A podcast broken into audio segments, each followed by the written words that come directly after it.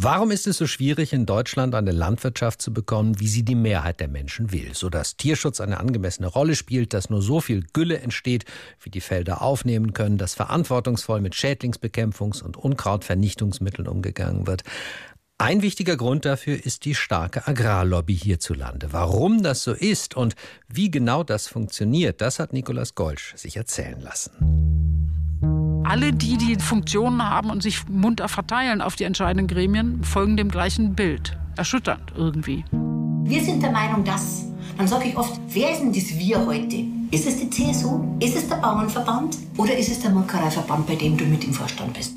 Also ich hatte das Gefühl, dass immer der Bauernverband mit am Tisch war und dass die CDU immer quasi eine Standleitung nach außen hatte und der Bauernverband sagte, so weit könnt ihr gehen oder nicht. Drei Abgeordnete von Grünen und SPD erzählen von ihren Erfahrungen auf EU-, Bundes- und Landesebene. Alle zeichnen sie das gleiche Bild. In den Agrarausschüssen, Ministerkonferenzen und Parlamenten gibt es ein fein gewebtes Netz aus Posten, Interessen und Verstrickungen, das Entscheidungen einseitig im Sinne der Lobbyverbände beeinflusst. Alle drei Abgeordneten sind sich einig, dieses Netz wird immer feiner und dichter, allen Veränderungen in der Gesellschaft zum Trotz. Das Fazit ist, dass es wenige Player sind, die eigentlich wie die Spinnen im Netz dort sehr steuernd eingreifen können. Guido Nischwitz vom Institut für Arbeit und Wirtschaft an der Uni Bremen hat dieses Netz für den Naturschutzbund NABU nachgezeichnet. Im Flur seines Instituts zeigt er mir ein großes Plakat an der Wand, auf dem mehr als 560 Verflechtungen von Personen und Institutionen als Kreise und Verbindungslinien wie ein Spinnennetz sichtbar werden. Zusammen laufen die Fäden in der Mitte dieses Geflechts, wo tatsächlich wie eine dicke Spinne der Deutsche Bauernverband sitzt. Das ist im Grunde genommen derjenige, der in den wesentlichen Bereichen auch die Führungspositionen einnimmt. Das heißt, Sie sitzen im Deutschen Bundestag, Sie sitzen in den Landtagen, Sie haben Aufsichtsratsposten oder sind sogar äh, Vorsitzender. Verbindungen gibt es in alle Richtungen zu Agrochemie, Ernährungswirtschaft, Behörden und vor allem auch in die Politik. Aber während Nischwitz für SPD, Grüne, Linke oder auch FDP so gut wie keine Verstrickungen gefunden hat, kann er mir für CDU und CSU gleich eine ganze Reihe davon zeigen. 85 Prozent der Unionsmitglieder im Agrarausschuss des Bundestages haben einen direkten Bezug zur Land- und Agrarwirtschaft. Das sind so viele wie in keinem anderen Politikfeld. Prominentestes Beispiel ist Johannes Röhring, der für die CDU Obmann im Ausschuss ist. Insgesamt übt er Funktionen in 15 Unternehmen aus dem Agrarbereich aus und ist in mindestens sechs Landwirtschaftsverbänden Strippenzieher. So sitzt er unter anderem im Präsidium des Bauernverbandes und im Beirat von Agravis, einem der größten Hersteller für Düngemittel. Im Bundestag entscheidet er mit darüber, ob Düngeregeln für Landwirte verschärft werden oder nicht. Für die Grünen sitzt Renate Künast im Agrarausschuss. Ich treffe sie am Rande einer Veranstaltung zu alternativer Landwirtschaft. Ich war ja schon in einigen Ausschüssen im Deutschen Bundestag, aber das habe ich irgendwie nirgendwo so massiv erlebt, dass Leute dann da sitzen und sagen, ich als Bauer. Worauf ich nur sagte, ja, aber Sie sitzen hier als Abgeordneter und nicht als Bauer. Da wird am Ende nur kurzfristig das Interesse bearbeitet, aber nicht die Frage, welche Interessen haben eigentlich Kunden, welches Interesse hat eigentlich die Natur. Das ist dann wir als Bauern. Und dann wird entsprechend kurzfristig gedacht. Im Europaparlament gehe es nicht anders zu, sagt Maria Neuchel, die für die SPD im dortigen Ausschuss sitzt. Strippenzieher für die Konservativen war dort bis vor kurzem Albert Dess von der CSU, der zum Beispiel ganz offen den Einfluss der Landwirtschaft auf das Insektensterben anzweifelt. Wir sind der Meinung, dass. Dann sage ich oft, Herr Dess, wer ist denn das Wir heute? Ist es die CSU? Ist es der Bauernverband oder ist es der Molkereiverband, bei dem du mit im Vorstand bist? Und dieses Wir verschwimmt oft, wenn, man, wenn er dann argumentiert, wir sind der Meinung, dass. Und da merke ich, wie sehr auch die Gedanken verwoben sind. Albert Dess sieht darin kein Problem, genau wie der Bauernverband. Ich treffe mich mit Christian Kluge, dem Geschäftsführer des Bremer Landesverbandes, und will von ihm wissen, ob er die Kritik an offensichtlichen Interessenskonflikten in der Politik nachvollziehen kann. Nein, weil einfach äh, ich nicht das Problem darin sehe, dass ein Berufsstand und Vertreter dieses Berufsstandes in Deutschland netzwerken, um ihren Bereich, nämlich die Landwirtschaft, weiterzuentwickeln und nach vorne zu treiben. Von daher äh, weiß ich nicht, worüber wir reden. Und wenn man behauptet, bei jeder politischen Runde würde die Landwirtschaft mit am Tisch sitzen, ja, wenn es denn um Landwirtschaft geht, dann müssen doch die, die es tagtäglich betreiben, in die Diskussion mit rein. Welche Rolle kommt dem Bauernverband zu? Ist er Diskussionsteilnehmer oder doch vielmehr Taktgeber? Christian Mayer war von 2013 bis 2017 der erste Grüne an der Spitze des Agrarministeriums in Niedersachsen. Heute sitzt er als einfacher Abgeordneter im Landtag und blickt mit einer gewissen Belustigung zurück auf Schmutzkampagnen gegen ihn als Minister und Plakate, auf denen er als Bauernschreck verunglimpft wurde. Vieles davon sei wohl auf den Bauernverband zurückzuführen, sagt er. Auch auf oberster Ministerebene habe er dessen Einfluss gespürt. Ich weiß noch, meine erste Agrarministerkonferenz 2013 hatten wir als Grüne dann ähm, verschiedene Anträge zu EU-Agrarreform, Fördermitteln und so. Und es war immer ganz klar, dass wenn wir mit der CDU verhandelten, dass die dann immer gleich direkt zum Generalsekretär oder Vorsitzenden des Bauernverbandes gingen und jede Formulierung mit denen abstimmten. Also ich hatte das Gefühl, natürlich nicht real, dass dort immer der Bauernverband mit am Tisch war und dass die CDU immer äh, quasi eine Standleitung nach außen hatte und der Bauernverband sagte, so weit könnt ihr gehen oder nicht. Also fairer wäre es eigentlich gewesen, wenn vor allem die Unionsvertreter da den Bauernverband direkt hingesetzt hätten. Immer wieder habe es auch Versuche gegeben, ihn als Vorsitzenden der Ministerkonferenz über persönliche Drohungen oder Androhungen von Klagen einzuschüchtern. Ein gängiges Mittel, sagt Meyer. Auch in der Debatte um den Unkrautvernichter Glyphosat sei so gearbeitet worden. Auf internen Feindeslisten sammelte der Hersteller Monsanto, inzwischen von Bayer übernommen, die Namen von Politikern, unter anderem von der damaligen Umweltministerin Barbara Hendricks. Ob auch er auf diesen Listen gestanden hat, das wisse er bis heute nicht, sagt Meyer. Der Niedersächsische Bauernverband, also das Landvolk, spiele in vielen Entscheidungsprozessen eine Schlüsselrolle, sagt Guido Nischwitz von der Uni Bremen. Wir haben Herrn Holzenkamp, der ja bis 2017 im Bundestag saß, für die CDU-CSU Agrarsprecher war aus dem Südoldenburgischen stammt, der sicherlich äh, durchaus in den ein oder anderen ähm, entscheidenden Gesprächen mitgewirkt hat. Um solche Einflussnahmen im Detail aufzudecken und transparenter zu machen, gebe es verschiedene Ansätze. Der legislative Fußabdruck, das finde ich einen interessanten Aspekt, dass man am Ende eines Gesetzesvorhabens weiß, auf welcher Grundlage es Veränderungen in diesem Prozess gegeben hat. Also ich kann nachvollziehen, dass es äh, bestimmte Akteure, bestimmte Institutionen, Institutionen, Verbände gegeben haben, die dort Einfluss genommen haben durch Formulierungen, die sie vorgegeben haben. Und ich glaube, das schreckt schon den einen oder anderen ab, da etwas mehr Einfluss zu nehmen. Und trotzdem, das feine Netz aus Doppel-, Dreifach und noch viel mehr Posten, es funktioniert. Illegal ist es nicht, aber es lässt die Interessen des Gemeinwohls in den Hintergrund rücken. Und es verleitet Politiker dazu, statt mit Hilfe wissenschaftlicher Fakten die Interessen von Landwirten, Verbrauchern und Umwelt abzuwägen, einseitig für die zu entscheiden, die sich vernetzt haben. Nikolaus Golsch war das auf den Spuren der Agrarlobby. Wer hat die Macht in der Landwirtschaft? Diese Frage führt natürlich direkt nach Leverkusen zu Bayer, seit der Übernahme von Monsanto unangefochten die Nummer eins auf dem Markt für Saatgut. Für uns stellte sich die Frage, ob es da noch einen freien Wettbewerb gibt, auch im Kleinen, ob es zum Beispiel für Kleingärtner oder Balkonbepflanzer überhaupt andere Anbieter gibt. Meine Kollegin Zifora Rubina hat einen Selbstversuch gewagt. Mein kleiner Balkon, zweimal zwei Meter, mitten in der Stadt. Im Moment wachsen hier Minze, Schnittlauch und Petersilie. Ein paar mehr Pflanzen kann der Balkon gut vertragen, vielleicht ein paar Tomaten oder Bohnen. Im Internet gibt es Anleitungen, Videos, wie ich Saatgut für meinen Balkon selbst züchten kann. Das Problem ist nur, das Gemüse, in diesem Fall die Tomaten, müssen dafür überreif gepflückt werden. Mit Tomaten aus dem Supermarkt ist das wohl nicht möglich. Was ich allerdings im Internet finde, ist ein Gartenfachgeschäft, das in der Bremer Innenstadt Saatgut anbietet.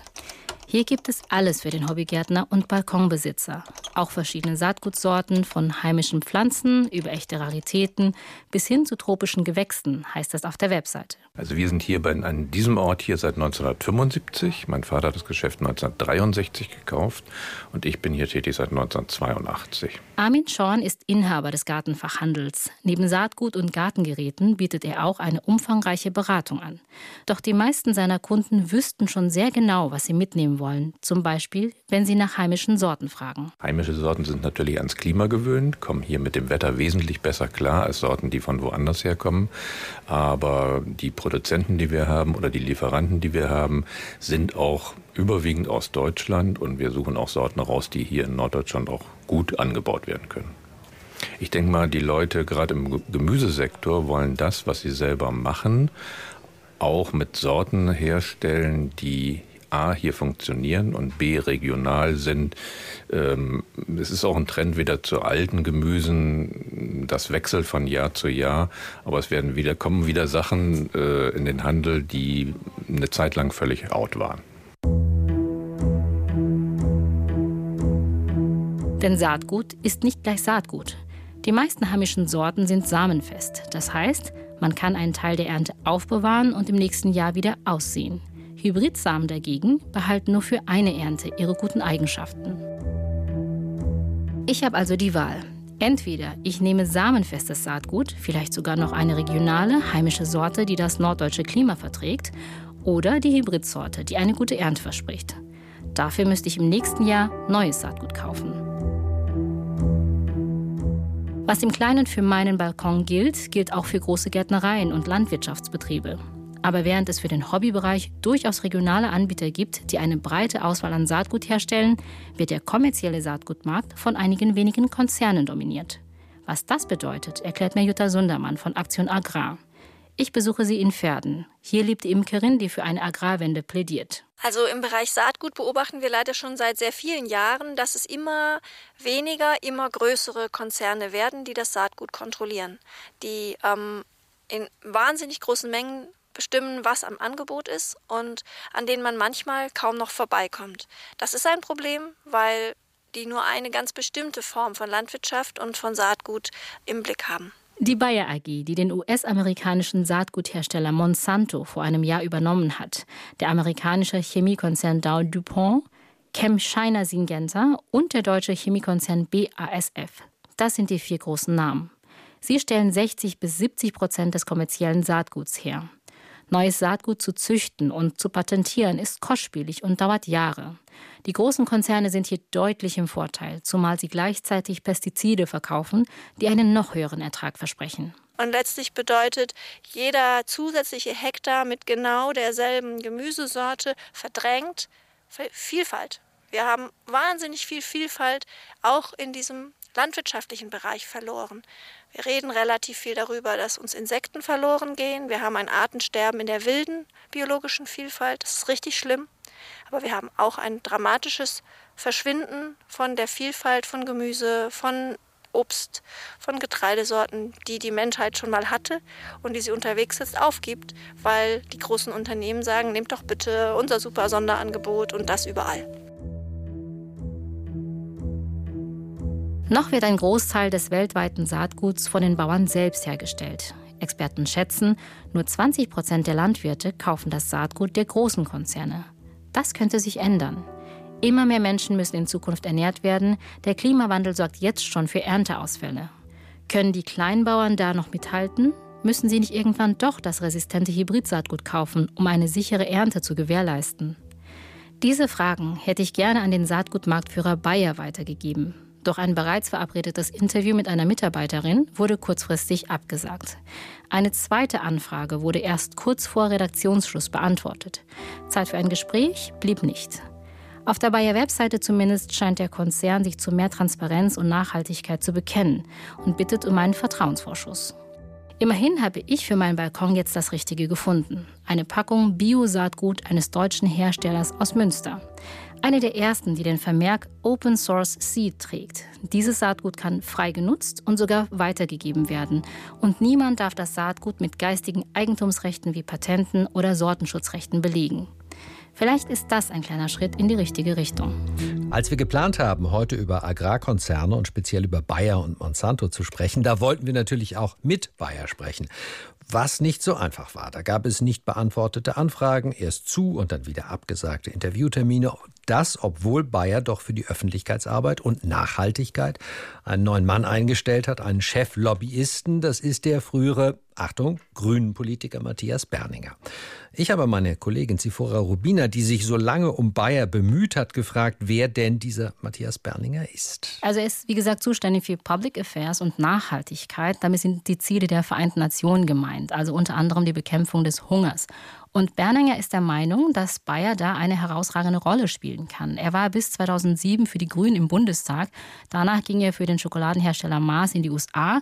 Und seine Rolle sozusagen als Cheflobbyist ist nach außen das Gesicht von Bayer zu sein und nach innen den Chefs den Rücken ein bisschen freizuhalten, denn die haben seit der Übernahme von Monsanto viel Gegenwind bekommen, um das mal nett auszudrücken. Ein Ex-Grünen-Politiker als Kommunikationschef des Unternehmens, das inzwischen nach der Monsanto-Übernahme Glyphosat verkauft. Das klingt nach einem Widerspruch. Aus seiner Sicht nicht, das sagte er auch in einem Interview mit dem Spiegel. Genau wie die Grünen treibt mich die Klimaproblematik an. Genau wie Sie setze ich mich dafür ein, dass wir die Nachhaltigkeitsziele, die die Welt sich gesetzt hat, erreichen. Ich habe hart daran gearbeitet, als ich Politiker war. Ich habe bei meinem vorigen Arbeitgeber Maas hart daran gearbeitet und ich arbeite jetzt bei Bayer hart daran. Ganz ehrlich, ich muss mir hier keine Gesinnungsethik abprüfen lassen. Wo man politisch beheimatet ist, ist eine persönliche Entscheidung.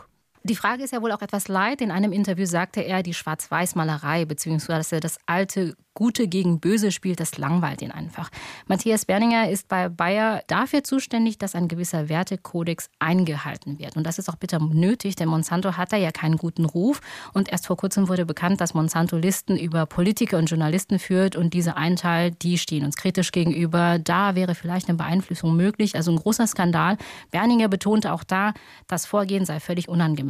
Und dann ist natürlich in den USA auch noch die Sache mit der Klagewelle gegen Glyphosat, der Verdacht, dass es Krebs krebserregend ist und Bayer muss mit Milliardenstrafen rechnen bzw. Geld für Vergleiche zurücklegen. Zifora Rubina über Matthias Berninger, den neuen Kommunikationschef von Bayer, mit dem sie dann doch noch einen Gesprächstermin bekommen hat. Das ist noch ein bisschen hin und setzt natürlich voraus, dass es diesmal klappt. Wenn, dann hören Sie es bei uns bei Bremen 2. Der Bayer-Konzern, ein einflussreicher Global Player, gleichzeitig nach der Monsanto-Übernahme ein Sorgenkind im DAX. Der Börsenwert ist teilweise um bis zu 40 Prozent eingebrochen, auch wenn sich die Aktie in letzter Zeit wieder ein bisschen erholt hat. Grund sind vor allem die Schadensersatzklagen in den USA. Da geht es möglicherweise um viele Milliarden wegen behaupteter Gesundheitsschäden durch den Einsatz von Glyphosat oder Roundup, wie das Produkt in den USA heißt. Ich begrüße jetzt am Telefon Professor Christian Strenger. Der ist nicht nur Experte für gute Unternehmensführung, sondern auch Bayer-Aktionär. Aktionär. Guten Abend, Herr Strenger. Guten Abend, Herr Puls. Wie konnte es dazu kommen oder hätte es bei guter Unternehmensführung überhaupt dazu kommen können? Darüber kann man trefflich streiten. Ähm, Bayer und insbesondere der Aufsichtsratsvorsitzende hatten wohl Angst, dass Bayer äh, aufgrund von einer nicht so guten Entwicklung in den Jahren 2014 und 2015 ein Übernahmeziel sein könnte und dann äh, wurde äh, gesucht nach einem möglichst großen Übernahmeziel, damit man selber nicht mehr so leicht angegriffen werden konnte. Und da ist es dann zu diesem riesig großen Übernahmeziel gekommen, zu einem gigantischen Preis von über 60 Milliarden Dollar. Aber dass Glyphosat bzw. Roundup ein Problemprodukt ist, das war doch schon seit langem absehbar, auch dass Monsanto ein Imageproblem hat, wegen Gentechnik, wegen dieser Politikerlisten. Das wusste man doch alles. Ja, aber Bayer sagt, das hätte man alles äh, berechnet und äh, man hätte dort äh, angemessen ähm, sich überlegt, dass man dieses Risiko eingehen könnte. Ähm, Bayer hat auch äh, durch den Vorsitzenden des Vorstands Baumann gesagt, äh, Monsantos Ruf wäre in Deutschland ja nicht so doll gewesen, aber in USA erstklassig, was äh, auch in USA natürlich heftig bestritten wird und wurde. Nun ist der Vorstand nicht entlastet worden, auch auf Ihre Initiative hin. Kann denn dieser Vorstand es noch hinbekommen und wenn ja, wie?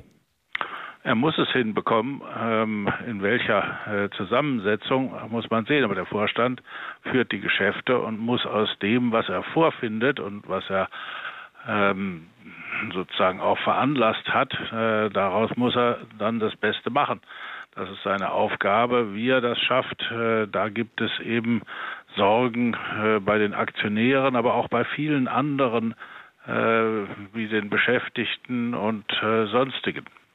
Sie bereiten jetzt eine Klage, genauer eine gerichtliche Sonderprüfung vor. Das ist eine Spezialität des Aktienrechts, die Sie vielleicht kurz erklären müssen, vor allem, was Sie sich davon dann versprechen.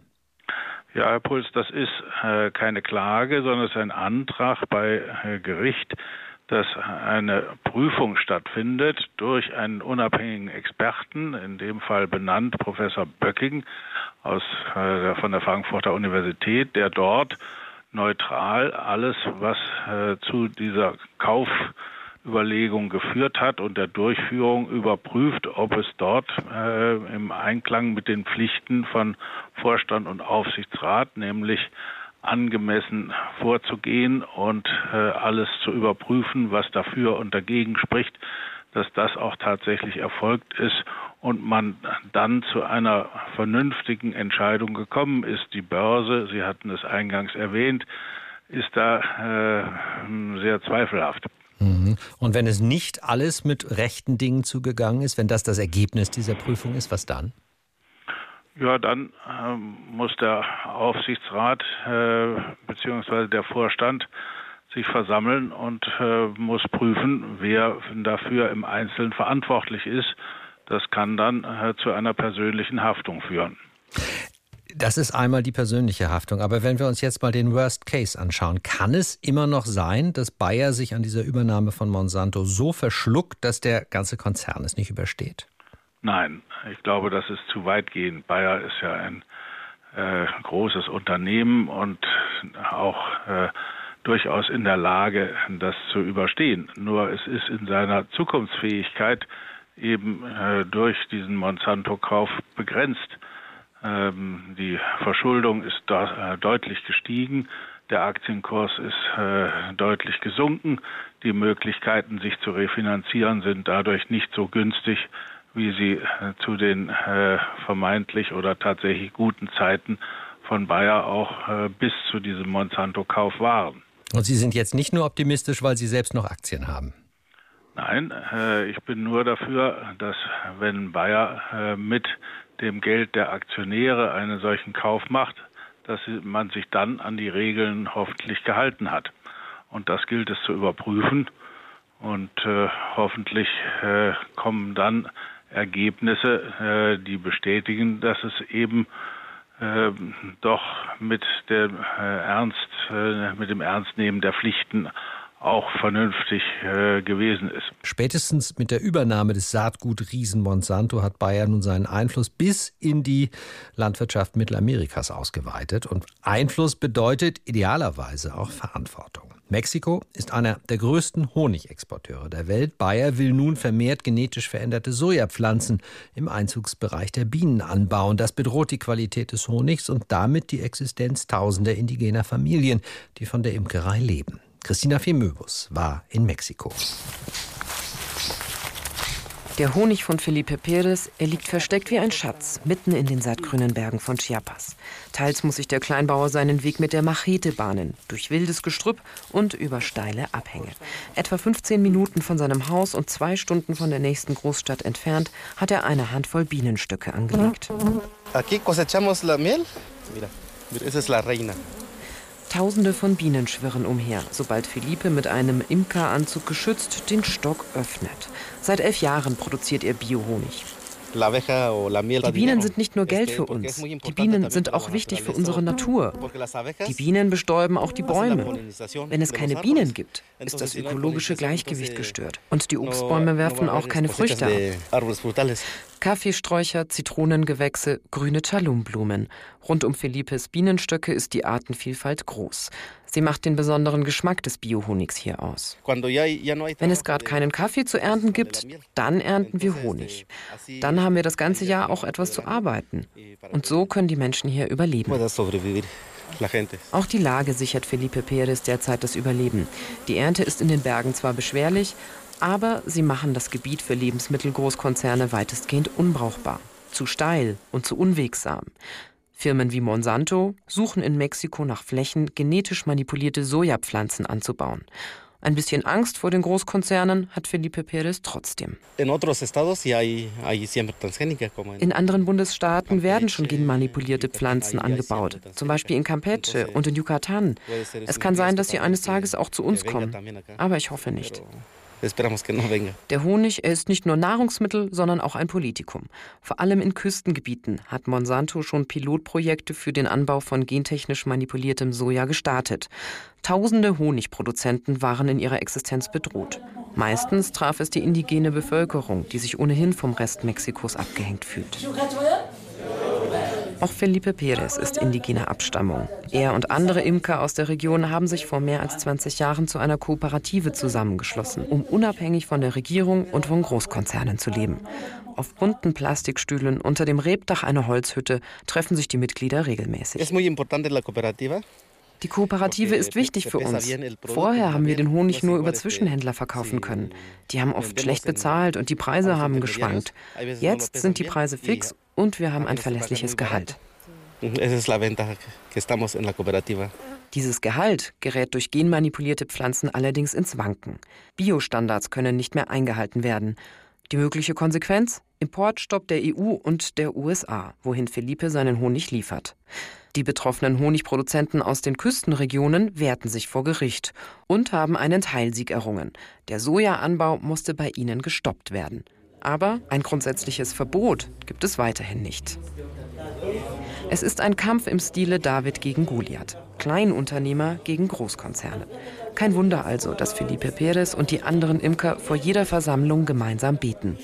Um eine süße Honigernte ohne bitteren Nachgeschmack.